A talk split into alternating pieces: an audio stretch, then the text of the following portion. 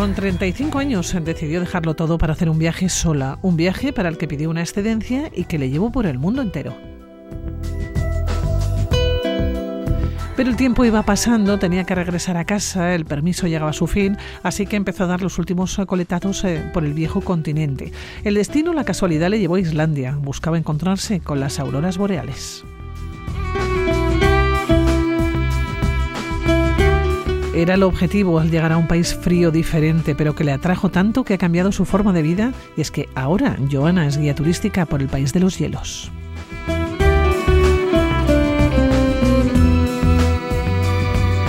Joana Santesteban, ¿cómo estás? Uno, buenos días. Uno, buenos días, Pilar, ¿qué tal? Bien, oye, Joana, ¿cómo te lleva el destino a Islandia y de qué manera te atrapa una isla que en principio no sé si estaba en tus destinos preferidos, en tus objetivos? Pues nada, no, la verdad que no. Para mí Islandia fue algo de rebote, pues yo estaba viajando y quería ver auroras boreales y bueno, pues dije, va, pues voy a Islandia. Y sí que es cierto que ese viaje eh, fue bastante durillo porque fue en invierno, yo iba con lo puesto, durmiendo en el coche con un saco de dormir, pasé la verdad que bastante miseria. y me marché, me marché del país con la alegría de poder ver las auroras boreales, que era lo que yo quería, pero como con la chirrinta de igual no haberlo podido disfrutar como yo quería. Y sí que fue un momento de introspección que estuve yo en un cráter y me acuerdo que se lo, se lo pedí, se lo pedí, le dije, pues déjame volver o espero volver de alguna manera, pues volver. Y las circunstancias fueron que al año, pues bueno, eh, acabé trabajando de, guía turístico allá en Islandia. Pero en verano, ¿eh? En verano, esta vez en verano. Claro, Joana, ¿qué sensación, la primera sensación que te da ver eh, Islandia después de haber recorrido el mundo entero. Habías estado en las. Maldivas, en Sri Lanka, en Hawái, además de muchos lugares y países, pero he querido seleccionar un poco lo que consideramos a priori, ¿no? Un paraíso o gran parte de la población considera, como puede ser Sri Lanka, puede ser las Maldivas o Hawái, ¿no? llegas a Islandia y nos estamos imaginando la isla del hielo. Sí, y más en, y más en marzo, que es cuando, cuando fui yo. Sí, era, fue un, contraste bastante bastante duro y la verdad que, claro, yo iba con una maletita, con una, mochilita muy ligera de ropita de, playa y claro, y en cuanto decidí ir para allá tuve que tuve que cambiar, me compré, pero bueno, me compré un pantalón de chándal, un forro polar y, y el saco de dormir que sí que lo compré bueno, pues para poder, sabía ya que tenía que aguantar. Pero no te puedes hacer idea, o sea, el frío, o sea, yo no había pasado tanto frío en mi vida, no sé, o sea, el claro, que tenías que salir a ver las cosas, entonces al salir decías, venga, a ver la cascada. Y el, y el estarme igual media hora viendo pues cógafos o en las playas o, y tener que volver al coche, me acuerdo que intentaba meter la llave de contacto en el coche y no podía, de, la tiritona que llevaba encima. Oye, eh, Joana, eh, dices que te compraste un chándal, ¿no? Y que un saco de dormir. Eh, bueno, ¿cuánto tiempo estuviste en Islandia? Eh, diez días. Diez días. A ver, Islandia también era un sitio, bueno, es un sitio bastante caro. Yo iba con un presupuesto de mochilera y bueno, tampoco eh, me podía permitir el estar tanto tiempo, o sea, más tiempo, porque en otros países sí que había estado un mes o mes y medio.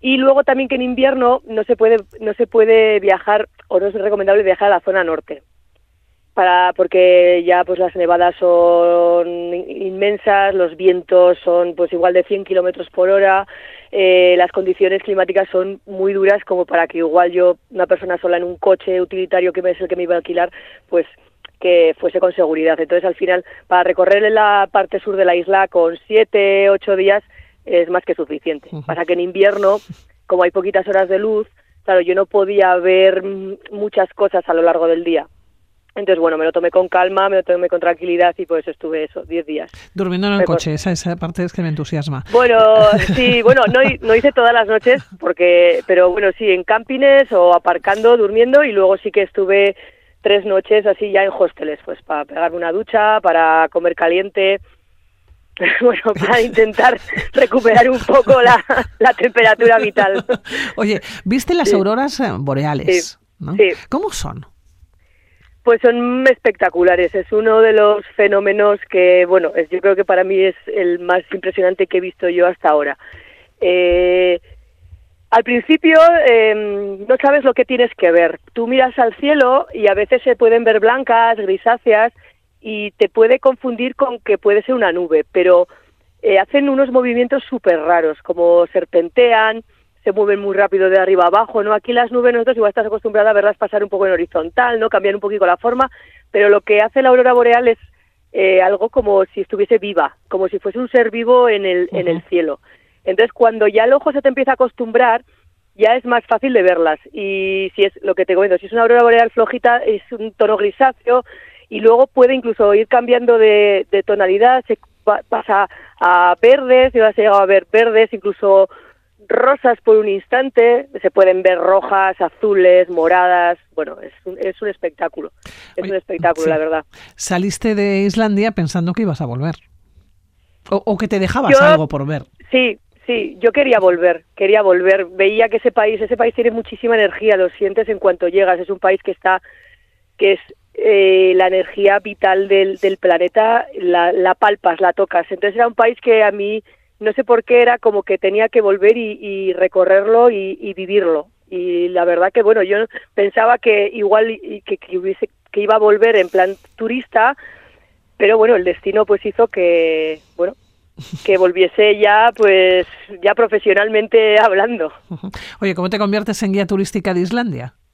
Pues, pues casualidades de la vida. Yo volví del viaje grande y empecé a colaborar con una empresa de viajes de Madrid y cogí ahí un poquito de experiencia porque yo soy ingeniera, no tengo nada que ver con el tema del turismo. Y bueno, al hacerme ya unos cuantos viajes en la, en la otra empresa, un amigo que sí que trabajaba para la empresa en la que estoy ahora, me dijo, oye, Joana, eh, se va a ampliar un poco el, el, el, turismo en Islandia y estamos buscando nuevos guías. ¿Quieres que te hagamos la entrevista? Y le dije, pues vale, entonces me hicieron la entrevista, les, les, les gusté y me fui, el primer año fui a hacer un training allá, donde, bueno, pues conocí la ruta, conocí una ruta de 15 días alrededor de toda la isla, y, y luego ya, pues, después de hacer ese, esa primera ruta en plan training, ya a partir de ahí ya empecé ya a hacerla por, por mi cuenta. Hacemos la ruta, si te parece, paseanos por el país, porque en el mes en el que estamos, eh, lógicamente, es un mes oh. maravilloso para acercarnos. tenemos que ir en verano, el marzo no. A ver, si quieres ver auroras boreales, sí, pero claro, el viaje cambia completamente. Ahora, en verano, eh, lo primero que ahora mismo, en junio, eh, no hay noches, está el sol de medianoche.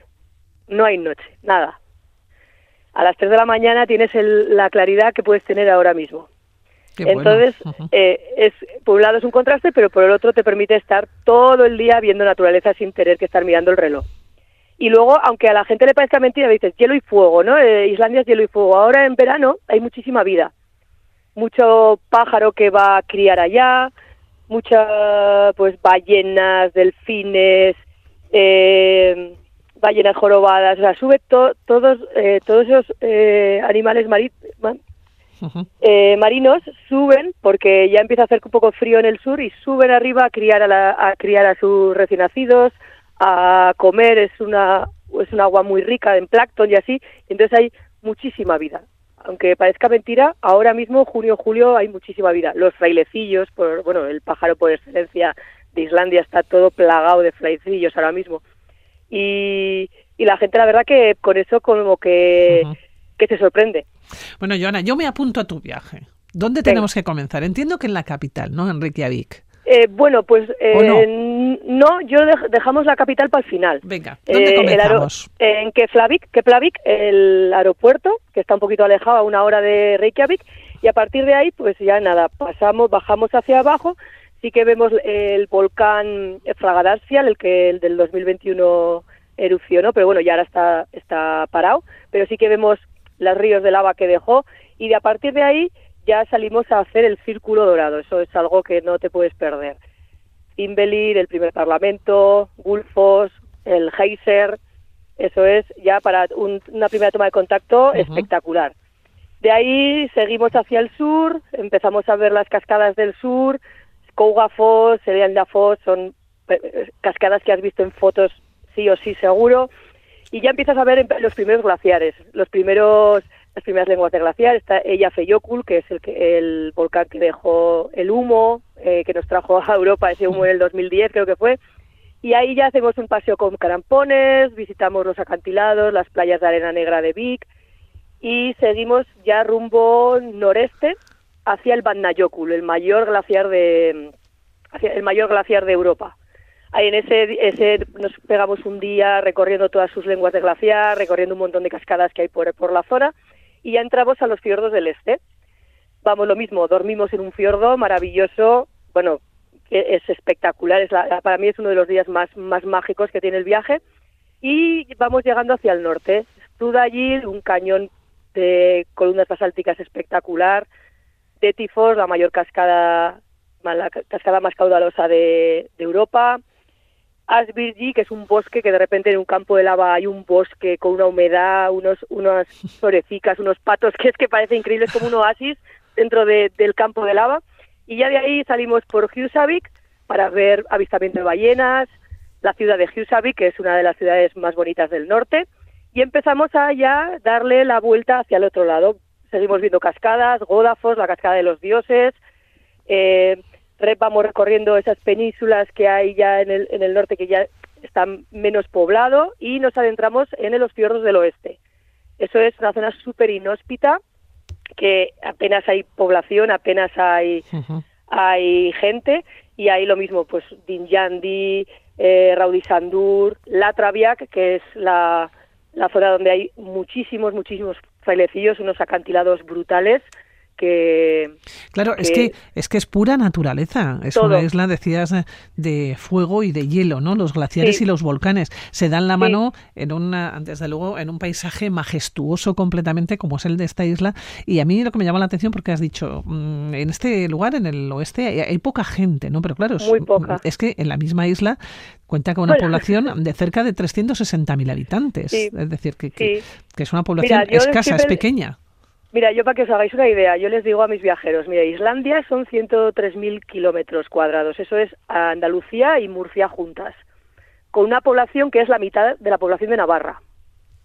Y, y, entre, imagínate, en Andalucía y Murcia mete País Vasco congelado, que sería el glaciar del Vatnajökull. O sea, para ver un poco la extensión de lo que del glaciar, de, del territorio y de, y de la población de las 370.000 personas, 225.000 o así viven en Reykjavik y en el alrededor. prácticamente viven en la capital y en las ciudades. En la capital, eso es.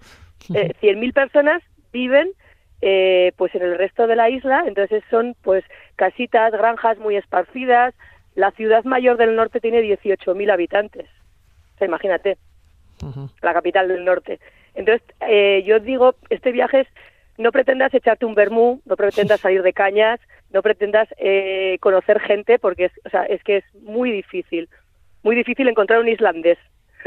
bueno, de, bueno, de hecho dicen que eh, la población de ovejas es tres veces mayor a la población de personas. Mira. Sí, debe haber como un millón de, de ovejas y un millón de ovejas y hay 370.000 eh, islandeses.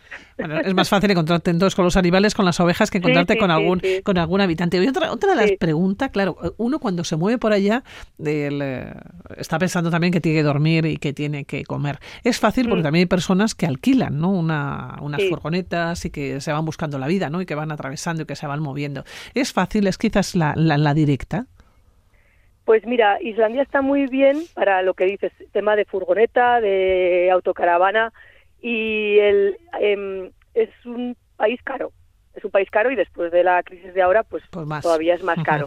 Entonces hay que buscarse un poco la, la vida. Nosotros, pues eh, comprar en supermercado, nosotros sí que dormimos en hosteles, entonces tenemos cocina, entonces, cocinamos desayuno, cocinamos cena, las comidas las hacemos frías, picnics, ¿sabes? Eh, ensaladillas, embutidos, alguna ensalada fría de pasta, sabes que te cocinas en el alojamiento y de ahí vas tirando, porque lo que son restaurantes, pues hombre, es, es caro. Entonces, claro, depende del tipo de viaje que quieras hacer o si te quieres abaratar el coste, pues desde luego que lo mejor que puedes hacer es cocinarte a, tu, eh, a ti mismo.